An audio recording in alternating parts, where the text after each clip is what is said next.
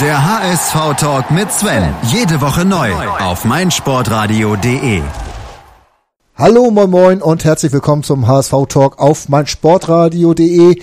Hier meldet sich Sven Schulze aus seiner selbst auferlegten Podcast-Pause, weil es sind momentan so ein paar Themen, die mich doch interessieren, äh, wo ich gerne ein bisschen genauer Bescheid wüsste und da habe ich mir jemanden gesucht, mit dem ich mich gerne über den HSV unterhalte und der vielleicht auch so ein paar Einblicke hat, die wir nicht haben, auf jeden Fall immer sehr meinungsfest ist und auch ein ja, mal über den Horizont guckt. Derjenige ist Daniel Jovanov, hier gut bekannt und ja, gerne gesehener Gast hier. Moin Daniel. Moin Sven, danke, dass ich dabei sein darf. Ja, es ist mir eine Ehre, wie immer. Daniel, lass uns mal kurz anfangen äh, mit einem kleinen Rückblick auf die abgelaufene Saison. Wie fällt deine Saisonbewertung am Ende aus? Ja, äh, Ziele ganz klar verfehlt.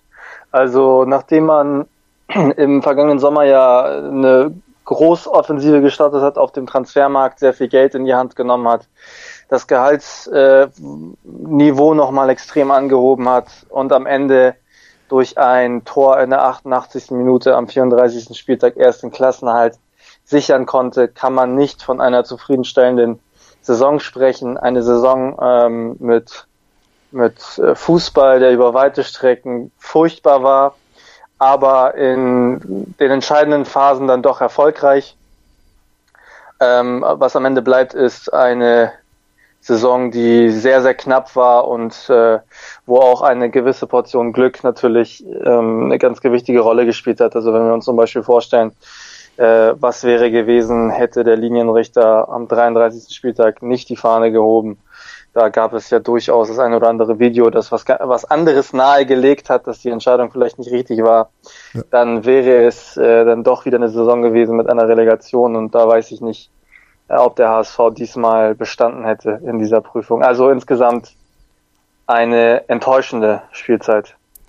Wie bewertest du die Heimspielserie, die ja in der Rückrunde klammern wir das Darmstadt-Spiel gerne mal aus, äh, doch relativ erfolgreich war, wo doch ein paar Spiele in Serie zu Hause gewonnen worden sind und auch viele äh, ja auch durch Willensstärke gewonnen wurden.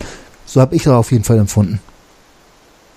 Ja, du, du nennst ja gerade schon den Grund. Da hat sich in der Winterpause ähm, hat man mit, mit zwei Spielern, die noch mal eine gewisse Mentalität mitgebracht haben, äh, hat sich noch mal was verändert. Dann wurde noch ein Spieler mit äh, Emil Spahalc abgegeben, der, ich sag mal so, für, für ein Gefühl von Unbehagen gesorgt hat innerhalb der HSV-Kabine. Da hat sich dann eben auch was gelöst durch seine, seine Entfernung aus dem Kader. Mhm. Und äh, ja, dadurch, dass man eben auch den Kapitän gewechselt hat, ob das jetzt im Endeffekt alle das Entscheidende war, das weiß ich nicht. Aber man hat ein paar Veränderungen vorgenommen. Man hat ein bisschen äh, taktisch das Ganze insofern verfeinert, dass man eben, dass man eben gesagt hat, okay, wir versuchen gar nicht Fußball zu spielen, weil wir können es nicht. Wenn wir es versuchen, gibt es Probleme. Wir versuchen es gar nicht, sondern wir versuchen die Mannschaft auf unser Niveau herunterzuziehen. Ähm, und ich glaube, dass viele Mannschaften hier, die spielerisch dem HSV eigentlich überlegen waren, auch, auch, aber nicht nur, auch ähm, aufgrund einer gewissen Arroganz oder Unterschätzung äh, des HSV hier äh, nicht bestehen konnten, obwohl sie eigentlich die Möglichkeiten dazu gehabt hätten. Mhm. Ähm, das, da hat der HSV eine, eine Phase eben sehr gut mitgenommen hat sich da rausgekämpft, obwohl ich kann mich noch erinnern, wir haben im Herbst damals auch vorgerechnet, wie muss der Punkteschnitt sein, damit man es noch schafft. Das klang unrealistisch. Der HSV hat das Unrealistische dann doch möglich gemacht. Das ist eben dann doch eine Leistung, die man ähm, wertschätzen muss und die man auch einfach so festhalten muss. Äh, also die Ergebnisse waren, äh, waren überdurchschnittlich. Ähm, wie es auf dem Rasen aussah, war halt, wie ich gesagt habe, ähm, phasenweise wirklich das das Schlechteste, was man so in der Bundesliga, was, was man so in der Bundesliga sehen konnte, glaube ich, in dieser, in dieser Spielzeit. Also selbst der FC Ingolstadt und der SV Darmstadt haben am Ende zum Teil äh, besseren Fußball gespielt, attraktiveren Fußball gespielt, aber eben keinen erfolgreichen Fußball gespielt.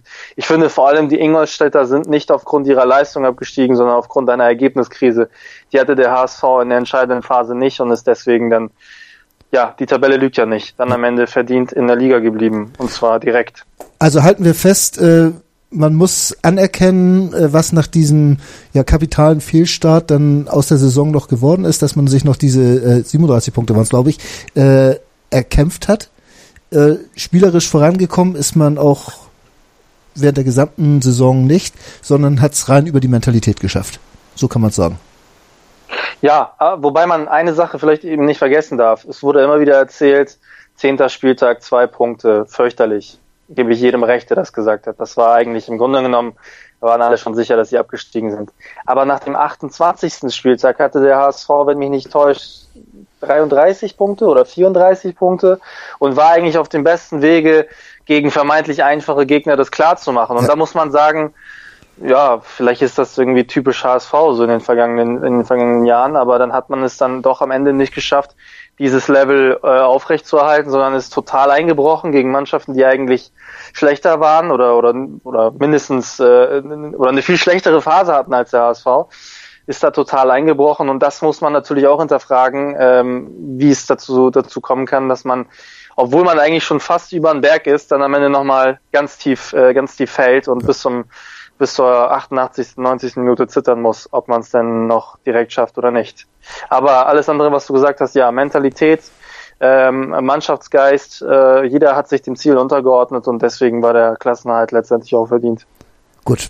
Ähm, du hast schon die, die Umbrüche während der Saison im Kader äh, angesprochen, Sparge Abgang, äh, Sakai neuer Kapitän.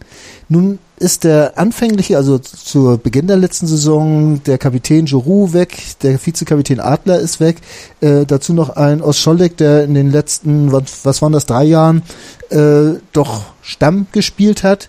Äh, wie schätzt du das ein? Wie groß ist da der Qualitätsverlust? Ist es überhaupt ein Qualitätsverlust oder wie schätzt du diese Abgänge ein? Ja, ich glaube, mit Adler verliert man einen Torhüter, der in den vergangenen Jahren schon ziemlich viel für den HSV geleistet hat. Und äh, ich glaube nicht, dass äh, Matenia in allen Facetten äh, das Niveau von, von Adler hat. Dafür hat er eben andere Facetten, die vielleicht ein bisschen ausgeprägter sind, mhm. äh, ein bisschen schneller, beweglicher. Ähm, äh, hatte auch bessere statistische Werte als Adler zum Teil, aber da verliert man eben einen ganz guten Torhüter, aber das, das kann man verkraften. Äh, bei Giroud verliert man jetzt quantitativ einen Innenverteidiger. Da würde ich auch sagen, also rein zahlenmäßig ähm, haben die sich nicht viel genommen. Also weder Mavrai noch Papadopoulos noch noch Giroud. Ich glaube, ich, wenn ich das richtig in Erinnerung habe, gehörte Giroud mit zu den kopfverstärksten Spielern der, der Bundesliga-Saison. Äh, irgendwie sowas war es. Also da äh, Giroud wurde irgendwie zum zum Sündenbock äh, erklärt, ähm, obwohl sowohl sportlich als auch irgendwie menschlich, obwohl dieses Urteil nicht ganz gerecht ist. Aber man mhm. verliert halt einen Innenverteidiger, der so seine Sache gemacht hat, aber jetzt auch keiner ist, wo man jetzt sagt, dem trauert man hinterher. Das gleiche gilt natürlich auch für Ost Scholleck. Der hat auch äh, sah oft äh, neg also wurde oft negativer bewertet, als er letztendlich dann doch gespielt hat. Ähm, war natürlich auch immer abhängig von seinem Vordermann. So wie arbeitet der Vordermann mit zurück, wie arbeitet der Vordermann mit nach vorne. Ähm, das hat sich mit Philipp Kostic dann so in der Saison äh, auch immer besser eingestellt. Also Kostic hat für mich äh, äh Fortschritte gemacht in der Art und Weise, wie er verteidigt, wie er sich zurückbewegt. Ähm, da hat er sich natürlich auch seiner offensiven äh, Kräfte beraubt. Aber das sind jetzt keine ähm, Abgänge, wo man sagen muss, der HSV hat jetzt wirklich substanziell äh, viel an Qualität verloren, ja. sondern er hat halt quantitativ drei Bundesliga erfahrene Spieler verloren. Aber jetzt nicht so, dass man sagen müsste, die Mannschaft ist jetzt äh, extrem geschwächt. Die auch alle drei nicht schlecht verdient haben und äh, dadurch das Gehalts oder der, der, der Gehaltsetat schon ein bisschen gesenkt werden konnte? Muss man dazu sagen. Ja, also wahrscheinlich sind es irgendwie sechs Millionen oder, oder sechs, sieben Millionen. Millionen. Ja, ja irgendwie, irgendwas um den Dreh, jo. dass man jetzt durch diese Abgänge einsparen kann. Genau. Dann war es ja wieder unheimlich knapp mit der Lizenz für die kommende Saison. Äh, man hat jetzt gelesen, also Kühne musste wieder in den Beutel springen, um die Lizenz zu sichern, um die liquiden Mittel darzustellen. Äh, dafür hat man wieder Anteile verkauft. Ähm, wie bewertest du jetzt äh, diese wiederholte äh, Lizenzierungsprobleme des HSV? Äh, wir kennen das ja nun schon seit Jahren und so richtig gegengesteuert wurde bislang ja noch nicht. Nein, das ist natürlich ein absolutes äh, Armutszeugnis und eine absolute Katastrophe, wenn man sich einfach mal ähm, vergegenwärtigt, womit äh, sowohl dieser Aufsichtsrat als auch die, die damalige Vorstandskonstellation äh, angetreten ist, äh, mit dem Ziel der wirtschaftlichen Konsolidierung.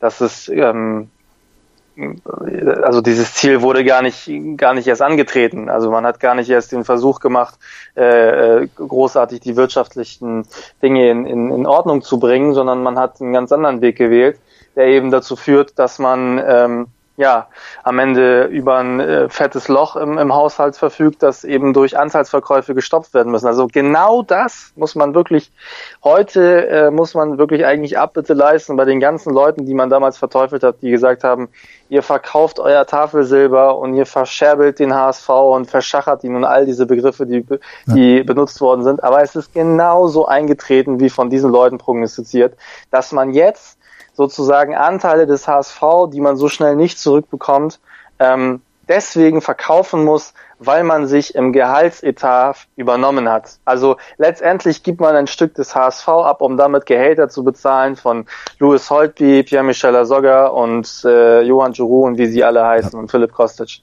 Ja, und genau das ist eingetreten, was eben nicht hätte eintreten dürfen, wogegen ähm, gewahr, also wo, wo, wogegen gewarnt wurde, wo es etliche Versprechen gehabt, das wird nicht passieren, man wird exzellent arbeiten, äh, um das eben nicht äh, dazu kommen zu lassen. Das ist überhaupt nicht eingetreten. Äh, man gibt Teile. Daniel, äh, wenn ich noch mal ganz kurz dazwischen haken darf. Ja, gerne. Äh, ja, du sagst, es gab so viele Versprechen, dass das nicht passieren würde. Versprochen hat letztlich HSV Plus. Ähm, wer ist jetzt eigentlich an dieser Umsetzung oder an der Nichtumsetzung der hehren Ideen von HSV Plus schuld? Ist es allein mal Bayersdorfer oder ist es der Aufsichtsrat, der damals ja äh, von, von Gernert angeführt wurde, ähm, der dann hat äh, auch diese, diese, der ist ja schließlich von Plus eingesetzt worden, der, dieser Aufsichtsrat, äh, der dann einfach diese Ziele ja nie weiter verfolgt hat? Ja, klar, beide. Also da kann man jetzt nicht sagen, äh, das würde nur am Vorstand liegen, sondern die Aufsichtsräte haben das Ganze ja mitgetragen und waren sich ja auch über die, Tra äh, über die Tragweite der Entscheidungen des Vorstandes ja auch bewusst. Äh, letztendlich hat man ein Ausgliederungskonzept äh, abgesegnet. Äh, äh, wenn man das so ein bisschen in den Strukturen des HSV sich äh, vergegenwärtigen will, in der Hauptversammlung der HSV Fußball AG, da sitzen halt alle Aktionäre. Am Anfang saß da nur einer, ja. äh, nämlich der Vereinspräsident äh, des, H der, des HSV e.V. Ja. Äh, dort wurden mehr oder weniger diese, dieses, wurde dieses Konzept umgesetzt oder, oder, oder eben äh, genehmigt, äh, dass man, dass man sich, dass man sich das sozusagen auf die Fahne schreibt. Das ist sozusagen die Agenda der nächsten Jahre. Ähm, da haben sowohl Aufsichtsräte als auch, äh, als auch äh, Vorstände beziehungsweise äh, der entscheidende Vorstand äh, Dietmar Beiersdorf als Vorstandsvorsitzender eben knallhart versagt, ähm, haben das gar nicht in Angriff genommen und äh, diese sind dieses dieses Risiko eben eingegangen. Ja. Also da also die die die Verantwortlichkeit äh, lastet jetzt nicht nur auf einer oder auf zwei Schultern, sondern sondern auf mehreren. Aber vielleicht noch eine Sache dazu zu einer zu einer Fehlinterpretation oder Fehldeutung innerhalb der Fangemeinschaft. Ja. Es wird, es wird immer behauptet, ohne Kühne hätten wir keine Lizenz mehr. Der Satz an sich, äh, der Satz an sich ist nicht falsch. Äh, Kühne hat die Lizenz jetzt schon mehrfach äh, gerettet. Ja und äh, auch dem HSV mehrfach, äh, vor, äh, also mehrfach vor der, vor der Insolvenz auch gerettet. Auf der anderen Seite muss man sagen, dass er mit seinen Wünschen und mit seinen Transferoffensiven, äh, die er dann sozusagen äh, durchsetzt beim, beim Vorstand, einen entscheidenden Beitrag dazu geleistet hat, dass man überhaupt in dieses in diese Bedrohung kommt. Ja. Also im Grunde genommen fungiert Kühne als ich sage jetzt mal Problemstifter und am Ende als Problemlöser. Also er schafft, er schafft ein Problem oder er verschärft ein Problem dadurch, dass er sagt, ich möchte mit euch irgendwie Platz 6 bis Platz 8 erreichen, dafür kriegt ihr von mir 30 Millionen, mhm. äh, dafür könnt ihr Spieler kaufen. Äh, aber was damals eben, ich sag mal so unter der Hand falsch kommuniziert worden ist, ist, dass er sich an Gehältern beteiligt, was aber nicht den Tatsachen ähm, entspricht. Das hat er nämlich selber ja äh, kürzlich dementiert. Und das ist eben der entscheidende Punkt, warum man überhaupt in solche Lizenz, äh, in solche Lizenzprobleme geraten ist. Aber normalerweise ist es ja so, wenn man äh, Spieler verpflichtet, dann werden Werte geschaffen. Ne? Äh, ist ja eigentlich so, äh, so ein Wert verpufft ja nicht, es sei denn, äh, der Spieler wechselt zum HSV.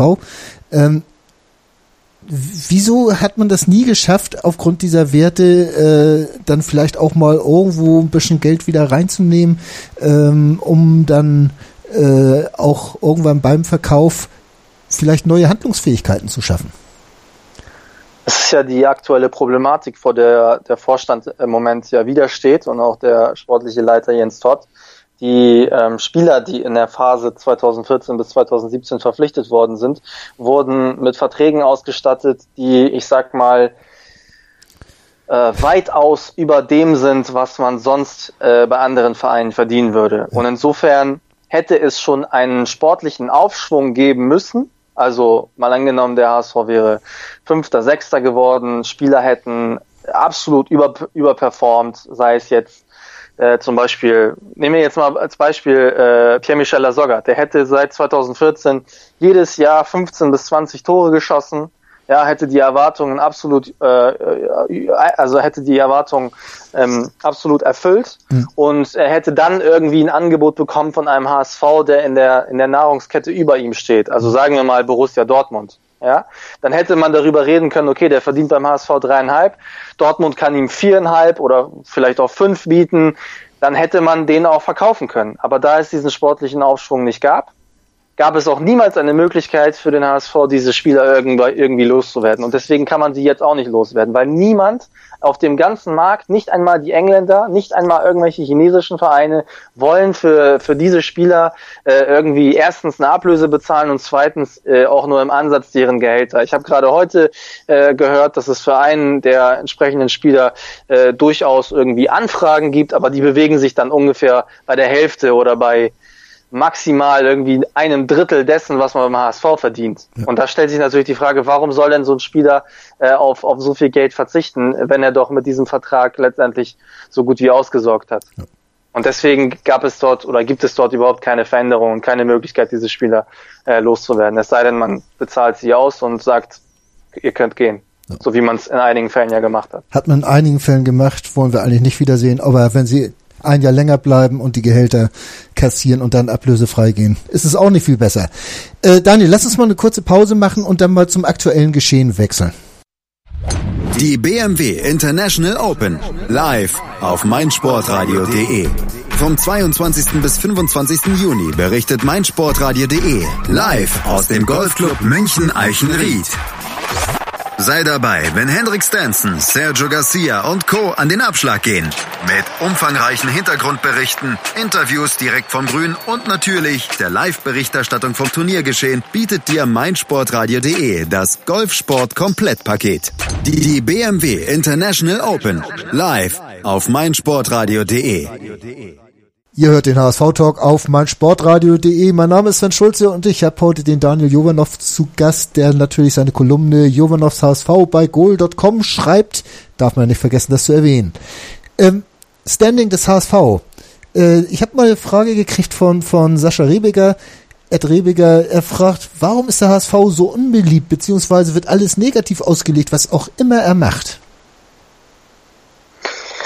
Ja, das hat man sich in den vergangenen Jahren, glaube ich, auch sehr hart erarbeitet. Ähm, es gibt ein, es gibt so ein, so ein Foto, so eine, so eine Grafik, ähm, die irgendein HSV-Fan mal erstellt hat und die ganz gerne immer benutzt wird, die eigentlich so ganz viel deutlich macht.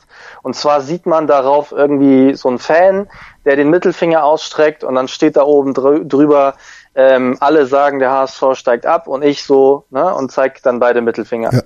Ähm, das ist so ein bisschen irgendwie diese Haltung, alle finden uns scheiße und deswegen finden wir euch auch alle scheiße und zeigen euch den Mittelfinger und äh, ihr könnt uns alle mal sonst wo.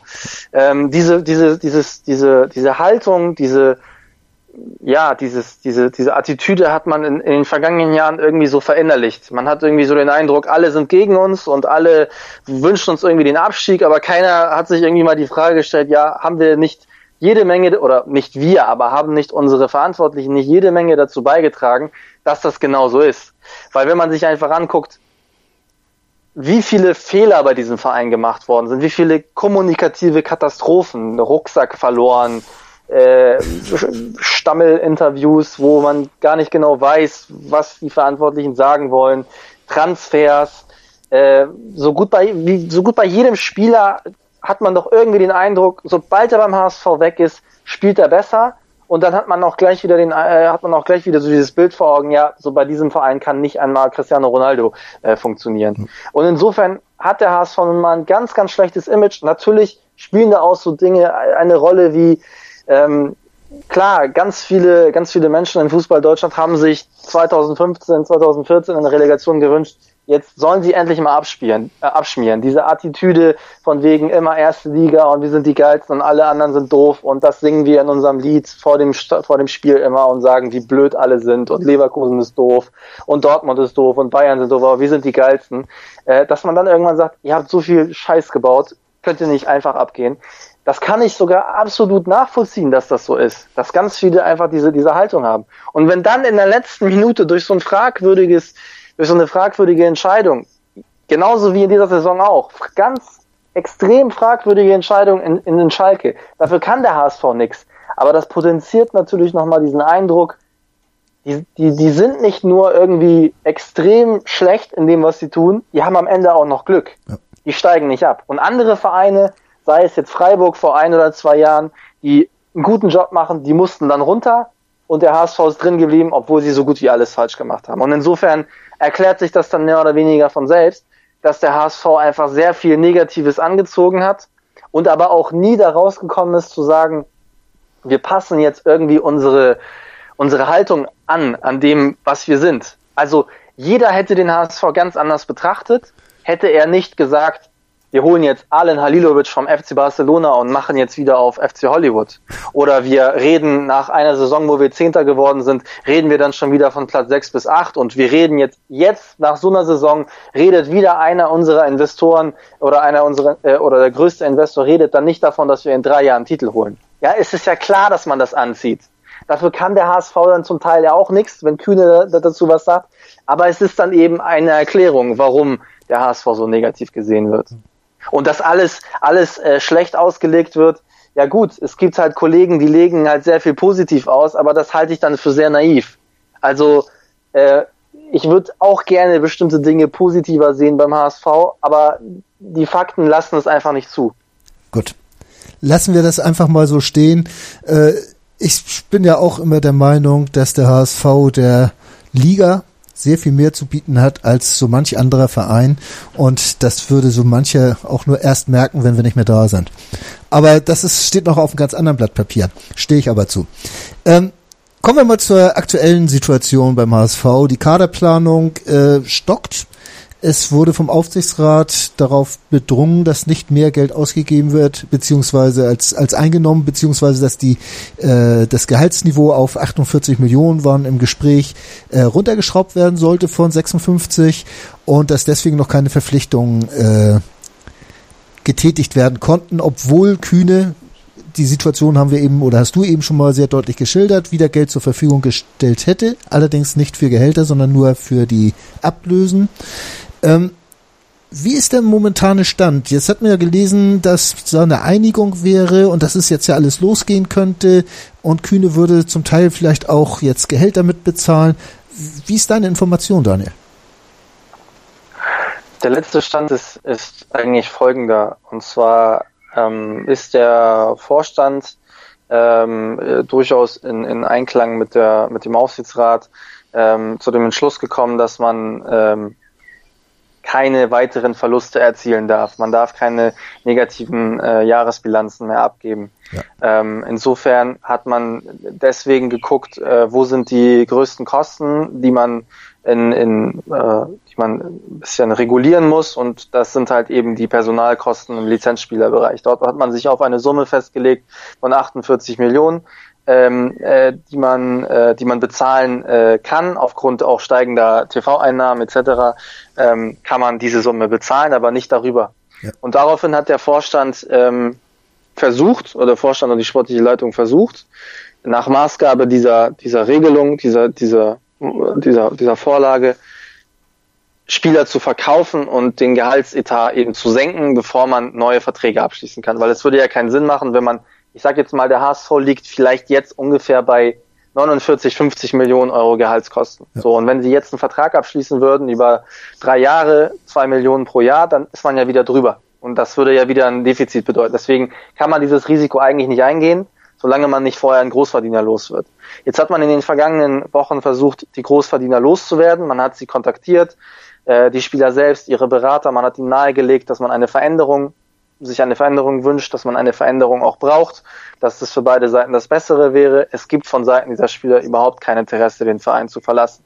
Und es gibt eben auch keine interessanten Angebote für diese Spieler, dass sie überhaupt darüber nachdenken müssen. Wenn er jetzt aber ein Chinese kommt und sagt, ich biete Pierre-Michel sogar sechs Millionen äh, netto, dann sieht es vielleicht anders aus. Aber das passiert halt nicht.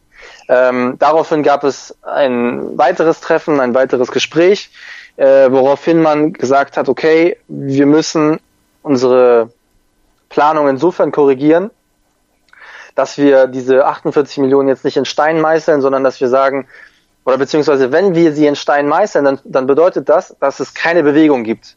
Weil es passiert ja nichts auf der Abgabenseite. Das heißt, stand jetzt ein Innenverteidiger oder anderthalb mit Gideon Jung, das war's. Wir können nichts machen. Vorbei. Äh, dieses Risiko möchte man aber nicht eingehen. Man sieht ja durchaus den Bedarf an, an, an Veränderungen, die gemacht werden müssen im Kader. Und deswegen wurde sozusagen eine Übereinkunft getroffen, okay, wenn Klaus-Michael Kühne bereit ist, sich an der Finanzierung neuer Spieler zu beteiligen, dann können wir unseren Gehaltsetat auch äh, nach oben schrauben, also müssen nicht bei den 48 Millionen bleiben, sondern wir können den nach oben korrigieren. Äh, dazu muss aber Klaus-Michael Kühne erst einmal sozusagen ein Angebot vorlegen oder eine Vorlage vorlegen, wie er ähm, in, oder in welchem Maße er die Spieler ähm, bezahlt oder finanziert und wie das dann abläuft. Das ist ein Darlehen, sind das Anteilsverkäufe, ja. ist es ein Gesellschafterdarlehen etc. Es gibt unterschiedliche Möglichkeiten, wie man das finanziell jetzt lösen kann. Dieses, äh, dieses Ergebnis steht noch aus. Daniel, gesetzt den Fall, ähm, ein Klaus-Michael Kühne würde jetzt sagen, nee, wisst ihr was? Das gefällt mir alles nicht mehr. Ich habe keinen Bock mehr, weiteres Geld bei euch reinzupumpen. Äh, was würde man jetzt in dieser Saison machen? Wenn, Kühne jetzt sagt, es gibt kein Geld, äh, man wäre handlungs, de facto handlungsunfähig. Ja, äh, nichts, man würde warten. Also man würde warten, ob doch nicht, doch noch irgendjemand einer gekauft, also doch noch jemand weggekauft wird. Und sonst müssen wir irgendwelche. Ansonsten, ansonsten kann man nichts machen. Also wenn man etwas Spiele. macht, ja.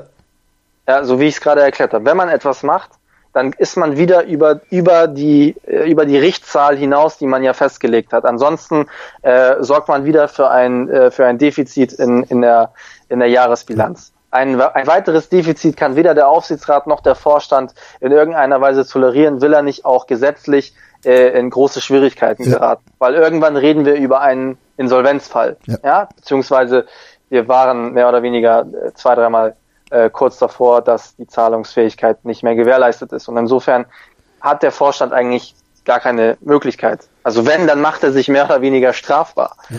wenn er sozusagen ein weiteres Defizit jetzt äh, äh, ähm, erwirtschaftet. Ja, er, erwirtschaftet, ja. Ähm, aber trotzdem ist ja die Situation diese, dass jetzt äh, irgendwas passieren soll.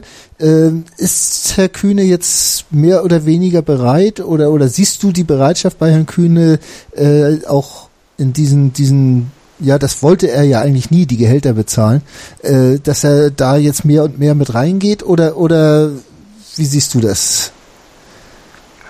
Ja, dazu gibt es ja von ihm keine, keine klare Aussage. Seine letzte Aussage war, dass er Gehälter nicht bezahlen will. Ja. Ähm, dazu gab es jetzt keinen, äh, keinen neuen Stand. Äh, es, gibt, es gibt Gerüchte darum, dass er sich eventuell daran beteiligen würde, in, unter bestimmten Umständen. Aber das ist nichts, womit man arbeiten kann. Also insofern hängt es jetzt an Klaus-Michael Kühne zu sagen, okay, ähm, wenn ihr Spieler, nehmen wir jetzt mal als Beispiel Papadopoulos. Ich ja. wäre jetzt zwar nicht dafür, ihn zu verpflichten, aber mal angenommen, man tut es. Und Leverkusen sagt acht Millionen, bei der Summe können wir uns einigen. Der verdient äh, weiterhin drei Millionen, weil er nicht runter will von seinem Gehalt. Er bekommt einen Dreijahresvertrag. Dann müsste eben Herr Kühne diese Summe äh, in, in, in vollem Umfang zur Verfügung stellen, damit eben auch die Finanzierung über die nächsten Jahre gesichert ist. Ja. weil man ja nicht weiß, wie man sportlich abschneidet, genau. ob man in, im Gehalts, in der Gehalts, in der TV-Tabelle äh, weiter nach oben steigt und äh, mehr Einnahmen generieren kann dadurch, weiß man alles nicht, alles hypothetisch. Die, die Finanzierung muss aber gesichert sein und da kommt es eben nur darauf an, dass Kühne jetzt einfach das macht, äh, was er ja machen will, dem HSV zu helfen kann das zu zwei Klassengehältern kommen durch diese, diesen Einsprung, wenn jetzt KMK das wirklich machen würde? Äh, das hat nämlich der Ertofer Markus gefragt. Äh, könnte es sein, dass seine Spieler dann besser verdienen als der normale HSV-Spieler? Nein, das glaube ich nicht. Ich glaube, dass, dass man das ganz normal irgendwie äh, marktgerecht äh, abwickeln wird. Also die, die Spieler werden halt marktgerechte Verträge bekommen. Also man wird schon darauf achten, dass man ihnen äh, Verträge gibt, die jetzt, äh, ich sag mal so, nicht mehr in der Preiskategorie sind, wo man sich in den letzten Jahren bewegt hat, weil das ja keinen Sinn machen würde, auch aufgrund dessen, ähm, wie ist die Steigerungsmöglichkeit für den Spieler? Wenn ein durchschnittlicher Spieler beim HSV drei bis dreieinhalb Millionen bekommt und nicht abzusehen ist, dass der eine riesige Leistungsexplosion erfährt und sich gehaltsmäßig irgendwann, äh, irgendwann äh, weiterentwickelt, dann haben wir ja den nächsten Fall Lasogga, den nächsten Fall Holtby, den nächsten Fall Aaron Hunt und wie sie alle heißen, ja. die dann ja gar keinen Anreiz haben, irgendwann den Verein zu verlassen und irgendwann, dass der, dass der HSV irgendwann äh, mit ihnen äh, Erlöse erzielen kann. Also ich glaube jetzt nicht, dass man aufgrund der Hilfe von Klaus-Michael Kühne, dass es da eine andere äh, Form von, von Gehaltszahlung oder eine höhere Form von Gehaltszahlung gibt. Zumindest hoffe ich das sehr stark. Das wäre alles andere wäre wäre ziemlich absurd. Ja. Denke ich mir auch. Äh, wenn wir jetzt mal weitergehen in der Kaderplanung, es war ja im Gespräch, dass fast alle Spieler zum Verkauf stehen würden, unter anderem auch die beiden Brasilianer, da fragte nämlich der Edge Störtebecker, äh, wie ist da eigentlich jetzt der Stand? Äh, jetzt, jetzt hört man, dass Santos und, und, und Wallace äh, dann doch bleiben sollen oder hast du da was gehört, wenn das richtige Angebot kommt, dürften sie wahrscheinlich doch gehen? Also ich hatte, nachdem das Gerücht aufkam, dass man äh, Wallacey und Santos äh, verkaufen möchte mit, äh, mit zwei oder mit beiden Beratern, das sind ja immer mehrere, ja. die mit solchen Spielern zu tun haben, aber mit, mit zwei Beratern gesprochen, die, die, die sie vertreten.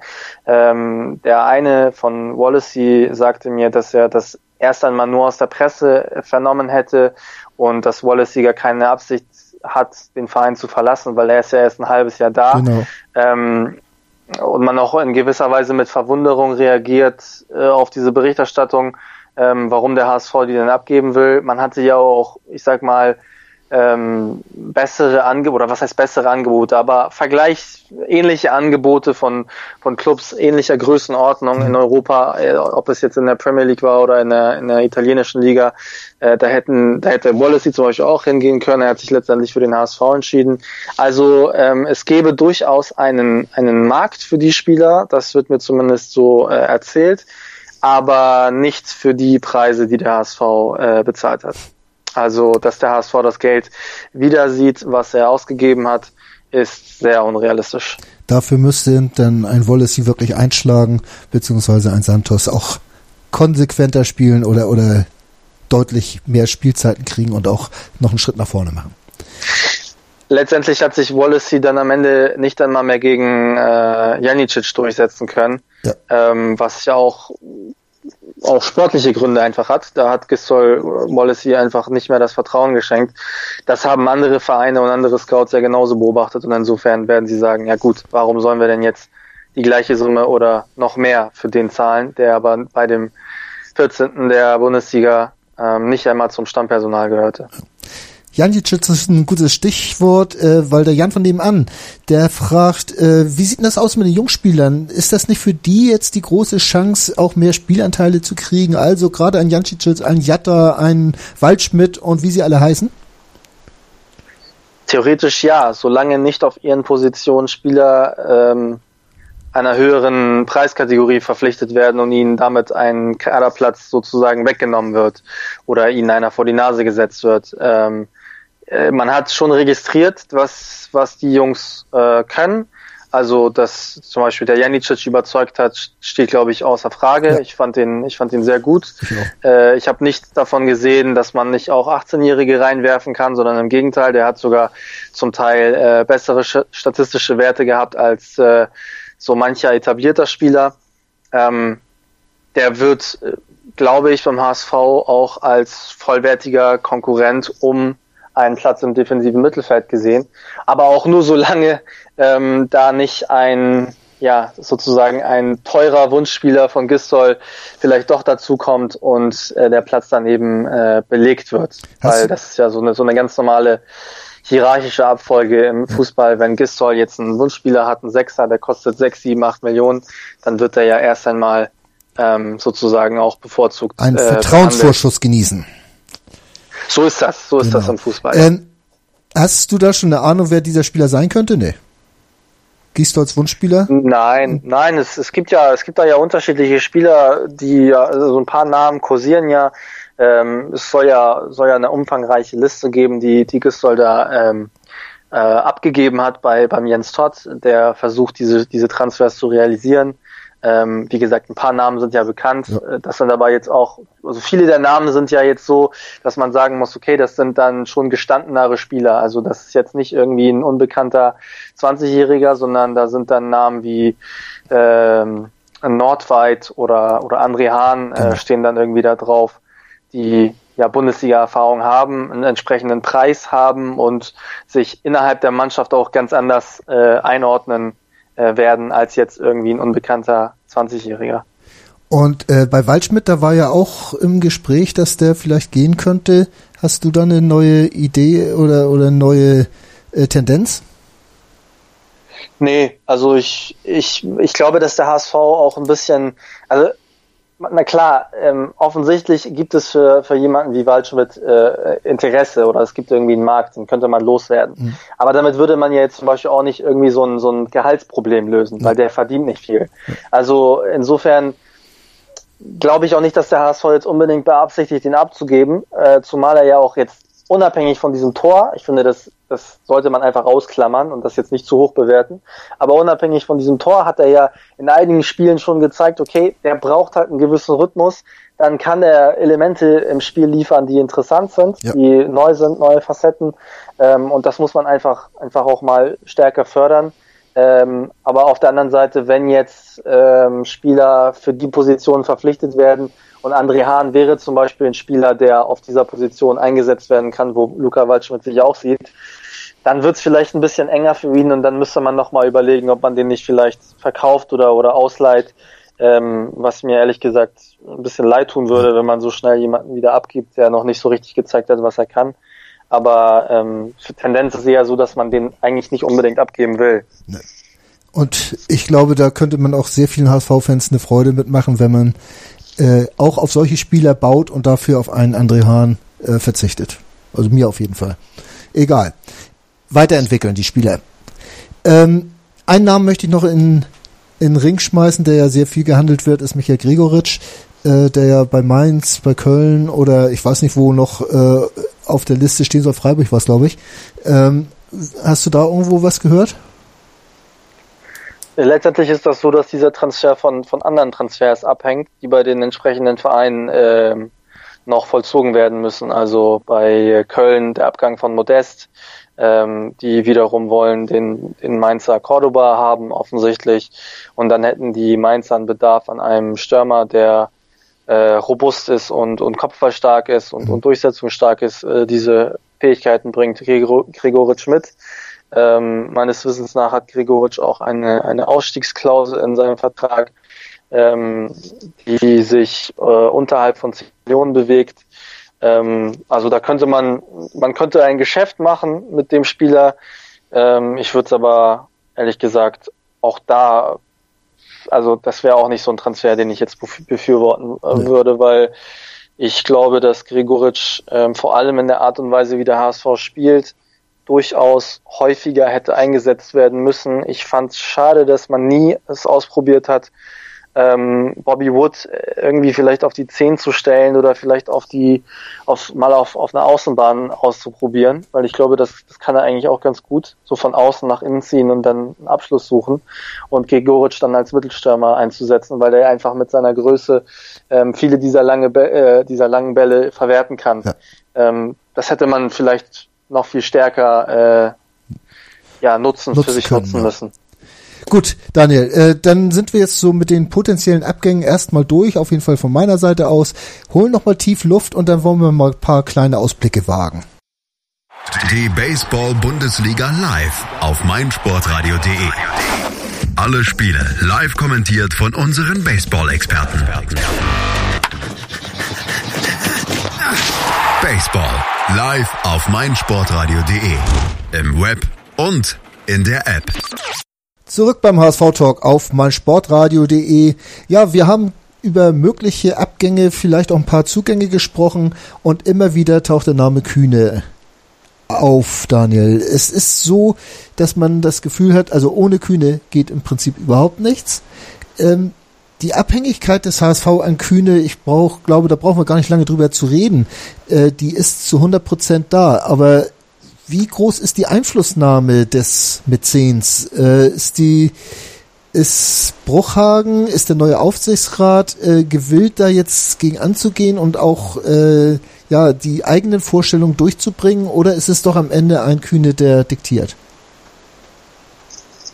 Es ist auf jeden Fall ein Kühne, der versucht zu diktieren und ähm, auch um die Schwäche des HSV äh, weiß, also die finanzielle äh, Problematik, die einfach vorherrscht und dass man sich ansonsten nicht bewegen kann.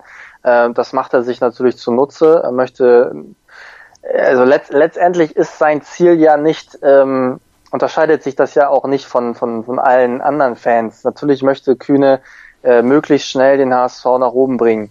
Äh, nur hat die Art und Weise, wie er es gemacht hat, nicht zum Erfolg geführt. Mhm.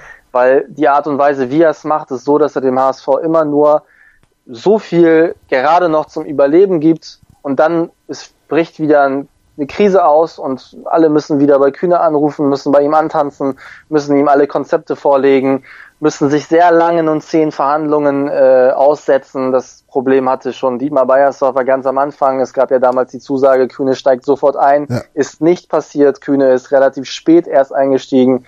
Da, da, äh, dadurch sind viele Transfers eben nicht möglich geworden. Also dieses, diese Form der ja, ich gebe euch Geld, aber dann überlege ich es mir nochmal und dann will ich nochmal über Zinssätze verhandeln oder über Vertragsdetails oder über Rückzahlungsfristen.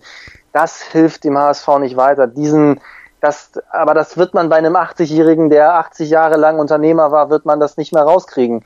Der gibt einfach nicht so Geld. Der sagt nicht, hier, nimmt das Geld, ich vertraue äh, Markus Gistol, ich mache das jetzt komplett, hier habt ihr 20, 30 Millionen, stellt eine vernünftige Mannschaft zusammen, ich stärke euch in der Öffentlichkeit allen den Rücken und mache da keine Spielchen, ich bin anti-Bruchhagen oder anti-Aufsichtsrat, sondern nein, wir zeigen uns von mir aus auch in der Öffentlichkeit gemeinsam und demonstrieren da eine gewisse Einheit äh, für alle und sagen, hier ist äh, mit, mit uns ist einfach zu rechnen, wir haben einen klaren Plan, wie wir den HSV voranbringen wollen.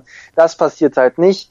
Er betreibt halt gewisse, gewisse Spielchen, äh, Machtspielchen, die er, die er dort, äh, die er dort ausführt und die der Sache nicht dienlich sind. Treibt, also treibt ja. Kühne den HSV ganz bewusst in eine Abhängigkeit von ihm? Ob er das ganz bewusst tut? Ja. Das ist jetzt so im Bereich der, der Unterstellung. Also Natürlich, nicht, ist, ist schwer zu sagen. Ja, ja, also es ist schwer zu sagen, ob das jetzt äh, von Kein Anfang an so beabsichtigt war oder ob es zufällig war. Fakt ist nur, dass alle Schritte, die unternommen worden sind, genau dorthin geführt haben. Ja. Also er hat dem HSV nicht mit einem Schlag äh, einen großen Batzen abgenommen, um zu sagen, okay, da ist ein riesiges Darlehen, was ihr noch zahlen musstet, ist jetzt weg. Das habe ich euch irgendwie, irgendwie, äh, da habe ich euch geholfen, euch dieser, dieser, äh, dieser Dinge zu entlasten, sondern es, es hat, er hat einfach, einfach einen anderen Weg gewählt. Und dieser Weg hat eben dazu geführt, dass man immer kurz vor dem, eigentlich kurz vor dem Tod ist. Mhm. So. Und immer wieder äh, dann nachfragen muss und, und sich dieser ganzen Prozedur aussetzen muss, dass man ähm, ja diese ganze Verhandlung erst äh, in, in, Gang, in Gang setzen muss, die sehr langwierig ist, sehr viel Zeit kostet, wo sehr viel verloren geht. das alles äh, bringt, bringt den HSV so nicht weiter.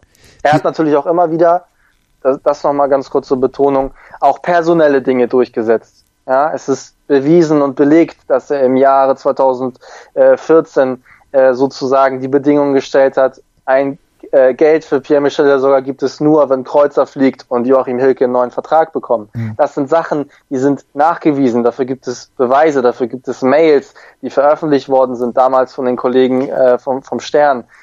Da verstehe ich immer noch nicht, warum viele das einfach nicht so wahrhaben wollen. Aber das ist nun mal so, der, er setzt ganz bestimmte Dinge eben voraus, die erfüllt werden müssen, müssen. Ansonsten passiert nicht das, was er, was er sozusagen äh, versprochen hat. Also direkte Einflussnahme, ja. Inwieweit ist der HSV noch Herr seiner eigenen Handlungen? Ähm, wir haben ja schon gesagt, also ohne Kühne geht momentan überhaupt nichts. Wenn Kühne sich jetzt zurückziehen würde, dann würde der HSV vom großen Nichts stehen. Also gerade was jetzt auf dem Transfermarkt äh, passiert, man könnte vielleicht so ein, zwei Jugendspieler sich verpflichten, um die Kaderlöcher zu stopfen und irgendwie hoffen, dass man damit über die Saison kommt. Aber das ist ja unwahrscheinlich, dass das gut gehen würde. Also und irgendwo anders Geld kriegen würde der HSV ja allen Möglichkeiten nicht. Also inwieweit ist Bruchhagen, äh, ist Todd oder wer auch immer noch noch Herr der eigenen Ideen? Letztendlich sind sie immer noch Herr der eigenen Ideen. Nur bedeutet das, dass keine dieser Ideen umsetzbar ist, weil einfach nichts da ist. Und das ist eben der Status quo. Also die könnten sich natürlich stur stell, äh, stellen und sagen, ja, wir machen das jetzt ganz alleine, aber dann machen sie halt nichts. Mhm. Das ist halt die Konsequenz, weil es eben, weil eben nichts da ist. Es gibt keinen Spielraum. Es ist alles äh, äh, zerrüttet, so wie äh, Klaus-Michael Kühne es auch gesagt hat. Ähm, viele Dinge wurden einfach maßlos übertrieben und da ist äh, nichts möglich. Also ohne ihn geht beim HSV nichts.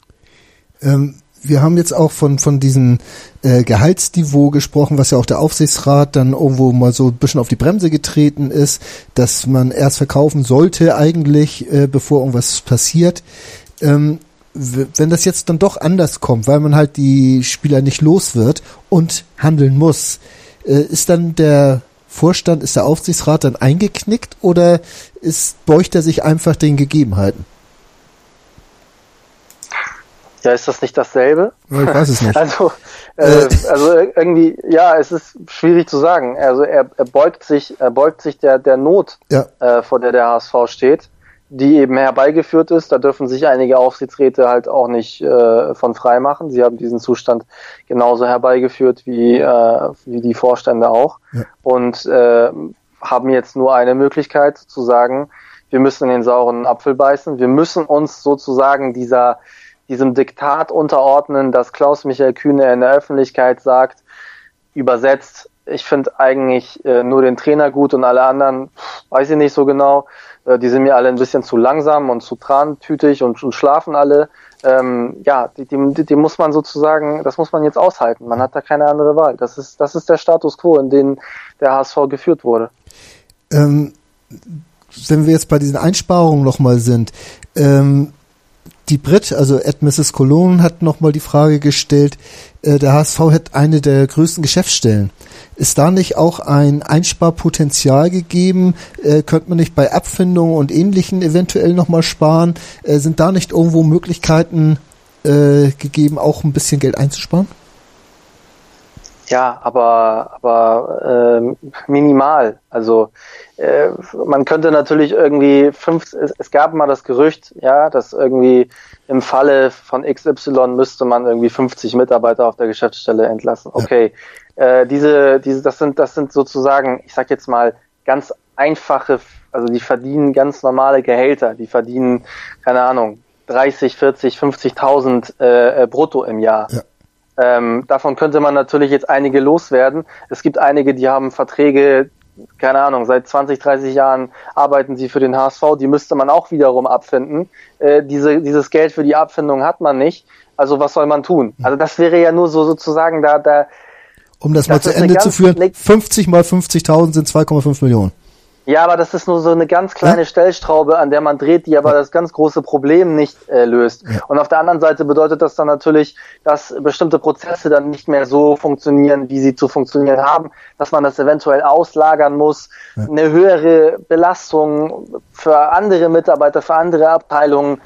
Äh, wobei man eigentlich ja expandieren muss. Man muss ja eigentlich größer werden. Das, der ganze Zirkus, Bundesliga-Zirkus wird ja nicht kleiner, der wird größer. Ja, ja natürlich hat man es in gewisser Weise übertrieben. Äh, man hat da äh, mit Sicherheit äh, kann man über die Anzahl der Mitarbeiter, der, der gewöhnlichen Mitarbeiter streiten, ob man jetzt so viele braucht oder nicht, ob man so viele Agenturen braucht oder nicht braucht.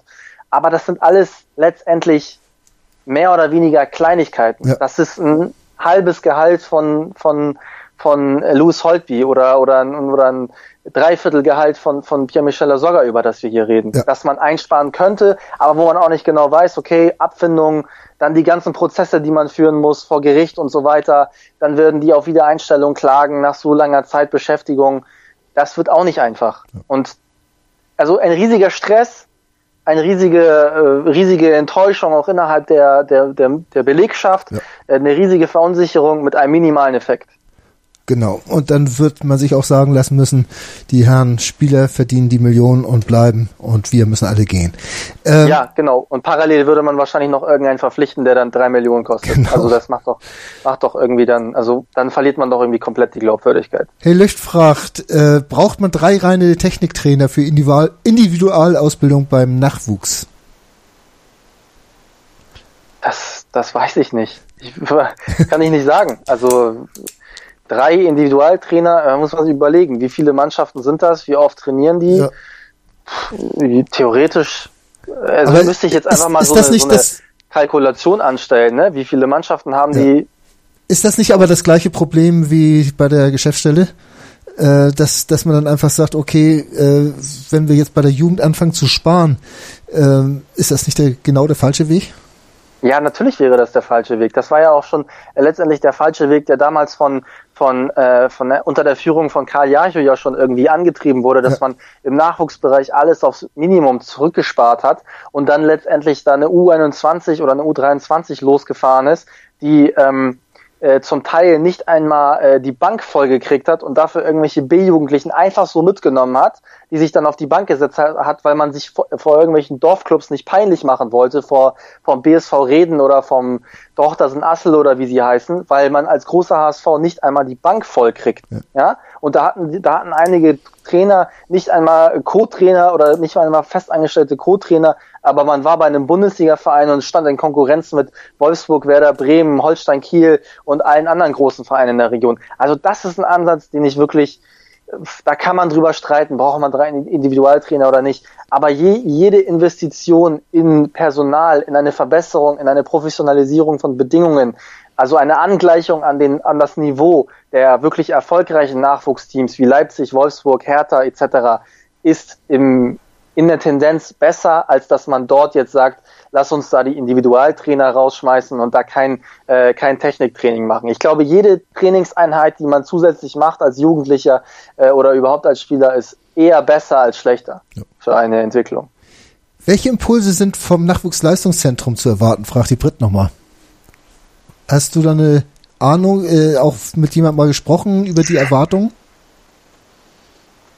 Also ich habe äh, kürzlich, wer, wer sich das noch nicht angeguckt hat, dem sei es nochmal empfohlen, habe ich ja so eine 40-minütige äh, Tour durch den Campus gemacht und da alles mal gezeigt, was so die Gegebenheiten sind, wie das da so drin aussieht, äh, mit, äh, mit Medizinern gesprochen, mit ein paar Trainern gesprochen, die kurz was dazu gesagt haben. Ähm, also man darf durchaus erwarten, dass wenn man so ein Nachwuchsleistungszentrum dahinstellt in den Volkspark, dass man ähm, ja durchaus den Anspruch hat, jetzt auch ähm, viel mehr die, die, die Durchlässigkeit ja auch, auch zu erhöhen. Das Problem ist ja Durchlässigkeit. Das Problem ist nicht der Mangel an Talenten, die gibt es immer wieder. Das hat die Vergangenheit gezeigt. Also es gibt nicht in jedem Jahrgang jetzt ein Supertalent, aber es gibt alle zwei, drei Jahrgänge mal ein Talent, das ein Bundesligaspieler werden kann, äh, ein guter Bundesligaspieler werden kann, den man verkaufen kann. Jetzt haben wir offensichtlich wieder einen solchen Fall. Wir haben jetzt wieder einen Jahrgang mit Jan Fiete, mit Fiete Ab, dem wird sehr viel nachgesagt.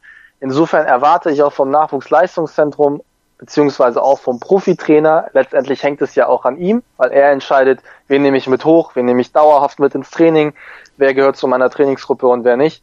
Dass man von, von diesem Trainer und von diesen Spielern auch erwartet, dass sie ein, eine Perspektive aufgezeigt bekommen, zum Beispiel du bist Stürmer Nummer drei, du musst dich durchsetzen gegen den und den. Ja. Ähm, diesen Konkurrenzkampf kannst du jetzt antreten in der Vorbereitung. Gleichzeitig unterstützen wir dich bei der äh, bei, bei, dein, bei deiner Abiturprüfung, dass du parallel auch etwas auf die Beine gestellt hast und äh, äh, geben dir aber gleichzeitig auch die Möglichkeit hier sowohl in der U21 oder in der U19, er kann ja in unterschiedlichen Mannschaften, glaube ich, noch spielen, ähm, dass du hier regelmäßig Spielpraxis bekommst. Und wenn sich dein Niveau dem dem Profis ab angepasst hat und wir das Gefühl haben, du bist körperlich äh, äh, körperlich in der Lage dazu, dann muss er einfach auch reingebracht werden. Und das ist dann eben auch ein Signal, okay, die Durchlässigkeit beim HSV wurde jetzt gewährleistet. Das ist der erste Spieler, der aus dem aus dem äh, HSV-Nachwuchsleistungszentrum aus dem HSV-Campus in die Bundesliga-Mannschaft geschafft hat. Und das schafft auch Glaubwürdigkeit und schafft auch ein besseres Image und ein besseres Standing innerhalb aller Jugendspieler der unterschiedlichen Jahrgänge, die sich überlegen, irgendwann mal für den HSV zu spielen. Und wer es noch nicht gesehen hat, den möchte ich noch mal ans Herz legen. Diesen Rundgang von dir, den gibt es auf Facebook, wenn ich das richtig sehe, bei Jovanovs HSV, äh, kann man da noch mal spazieren gehen durch den Campus mit dir zusammen. Ähm, genau. Jetzt habe ich da noch ein, zwei Sachen und zwar zum einen, ähm, es werden ja schon unheimlich viele Urteile über die Situation beim HSV äh, gefällt, äh, von der Handlungsunfähigkeit, von der Abhängigkeit und so weiter. Äh, Krishan 1887 fragt, wie kann man etwas beurteilen, was noch nicht abgeschlossen ist, weil er halt diesen Prozess noch sieht. Ähm, ja, klar gibt es einen Prozess, aber das ändert ja nichts an der Handlungsunfähigkeit, die einfach gegeben ist. Mhm. Die Handlungsunfähigkeit ist da. Also man kann faktisch aus eigener Kraft nichts machen. Das ist so. Ähm, dazu braucht man die Hilfe, die externe Hilfe von Klaus-Michael Kühne. Auch das ist Fakt. Ähm, wie die Hilfe aussieht, in welcher Form, ist nicht geklärt. Das habe ich vorhin ja, vorhin ja erzählt. Das muss verhandelt werden. Es muss dann eine Lösung gefunden werden. Wie lange das dauert, ist auch nicht abzusehen. Aufgrund der Erfahrung der letzten Jahre dauert das immer sehr lange weil Kühne dann eine Zusage gibt und sich dann doch anders entscheidet und dann vielleicht doch der Spieler ihm nicht gefällt oder dann vielleicht irgendwie sein persönlicher Berater ihm sagt, nee, hol mal lieber einen anderen, ich habe da einen besseren für dich. Das kann alles noch äh, sich, sich verzögern, aber ein abschließendes Urteil über irgendwas, also jetzt über die Kaderzusammenstellung, die ist ja auch gar nicht gefällt. Also kann man ja auch gar nicht sagen. Ich teile übrigens auch nicht jetzt die ganz große, ganz große Panik, weil ich ja vorhin schon gesagt habe, man hat ja jetzt nicht irgendwie die besten Spiele abgegeben, sondern man hat, man hat Spiele abgegeben, die sowieso nicht mehr äh, so richtig dazugehört haben. Ja. Also äh, der HSV hat aktuell ein akutes quantitatives Defizit auf der Position des, äh, der Innenverteidiger. Da steht aktuell nur einer zur Verfügung, beziehungsweise anderthalb mit Gideon Jung. Da muss auf jeden Fall was gemacht werden. Und alles andere ist ja mehr oder weniger so besetzt, dass man sagen kann, okay, diese Mannschaft ist aber in der vergangenen Rückrunde, also in der Rückrundentabelle, glaube ich, Sechster oder Siebter geworden. Also insofern, die kann ja schon was. Und wenn man dann mit der, mit der Trainingsleistung und einer taktischen Weiterentwicklung äh, des, äh, durch den Trainer auch rechnet, dann kann man ja auch sagen, okay, wenn der Trainer gut ist, dann macht er aus dieser Mannschaft eben eine bessere Mannschaft. Eine Mannschaft, die besser Fußball spielen kann, die weniger Tore fängt, mehr Torchancen sicher spielt und so weiter und so fort. Also, wie gesagt, ein abschließendes Urteil ist nicht gefällt. Die ganz große Panik ist nicht angebracht, sondern es ist eben nur eine Verärgerung oder eine Verwunderung darüber angebracht, welche Machtspiele im Moment beim HSV ja auch gespielt werden. Weil solche Interviews, ich glaube, die Anzahl der Interviews von Klaus-Michael Kühne hat ja auch rapide zugenommen. Er gibt diese Interviews ja auch nicht einfach so. Ja, mhm. es wurde argumentiert von einigen, ja, dem wird da ein Mikrofon unter die Nase gehalten von irgendeinem Sat 1 Regionalreporter. Ja, gut, aber man muss ja auch nicht in jedes Mikrofon sprechen. Also äh, es gab auch in der Vergangenheit durchaus, kann ich mich, äh, kann ich aus persönlicher Erfahrung sprechen, aber auch aus Erfahrung meiner Kollegen, die etliche Anfragen an Klaus-Michael Kühne geschickt haben, die alle nicht beantwortet worden sind. Also es besteht ja durchaus die Möglichkeit, bei Anf Anfragen zu sagen, ich sage dazu Öffentlichkeit, äh, in der Öffentlichkeit nichts. Ich glaube, dass dieses Interview durchaus Kalkül hat. Also dieses Interview hat Zweck durchaus, dass man äh, auch den, den, den Vorstand natürlich äh, in gewisser Weise auch zum, zum, zum Wackeln bringt. dass man ihn in der Öffentlichkeit ja auch schwächt, weil ich meine, was ist das für ein Urteil des Investors, wenn er sagt, die arbeiten mir alle viel zu langsam und ich ermahne sie ständig. Damit spricht er ja genau das aus, was sozusagen der Großteil der Fans ja auch die ganze Zeit angemahnt hat. Die sind ja nur am Schlafen hier beim mhm. Ja, die sind aber nicht am Schlafen, sondern die sind einfach handlungsunfähig und sind davon abhängig, dass Klaus-Michael Kühne entsprechende Dinge auf den Tisch legt, über die man reden kann. Weil ohne Absicherung wird Heribert Bruchhagen keinen neuen Vertrag, egal von welchem Spieler, unterschreiben. Gut. Daniel, äh, herzlichen Dank erstmal bis dahin. Ich möchte eins noch machen, weil mir das wirklich auf dem Herzen liegt. Wir haben immer über Kühne geredet. Heute ist ein Blogbeitrag von Tanja at F. Schmidt äh, erschienen, wo es um die Aufarbeitung Zwangsarbeit von Kühne und Nagel geht, dass da äh, diese Firma halt noch überhaupt nicht tätig geworden ist, im Gegensatz zu vielen anderen, äh, was auch so ein kleines Trauerspiel ist oder ein mittelgroßes Trauerspiel ist. Äh, guckt da mal rein, äh, raute22c.de, da könnt ihr euch da mal selbst informieren. Daniel, bei dir möchte ich mich ganz herzlich bedanken für deine Zeit. Ich fand es sehr interessant, mal wieder mit dir zu sprechen und ich hoffe, dass das auch manchen Hörer so gehen wird. Und ja, wie gesagt, herzlichen Dank und bis bald mal wieder. Sehr gerne. Bis zunächst. Tschüss. Moin. Moin. Hast das Spiel gesehen? Ja. War ganz gut, ne? Der HSV-Talk mit Sven. Ganz provokant gefragt, mit Adler werden wir abgestiegen? Analysen. Ich sehe das durchaus positiv. Hintergründe. Mit dieser Ausgliederung unterwirft sich die Fußball AG dem Aktienrecht. Und offene Worte. Das war einfach nicht schön. Ich will sowas nie wiedersehen. Der, der HSV-Talk. Jede Woche neu. Auch als Podcast erhältlich. Auf meinsportradio.de. Ich habe mich natürlich schockverliebt, weil die war wirklich ganz, ganz klein. So begann die Mensch-Hund-Beziehung zwischen Christina und Tierschutzhund Frieda. Und wie es danach, nach dem ersten Moment der Verliebtheit, so weiterging und welche Klippen es danach zu umschiffen galt, das hört ihr in der neuen Ausgabe von Iswas Dog, dem Podcast für harmonische Mensch-Hund-Beziehungen. Iswas Dog? Mit Malte Asmus. Überall, wo es Podcasts gibt.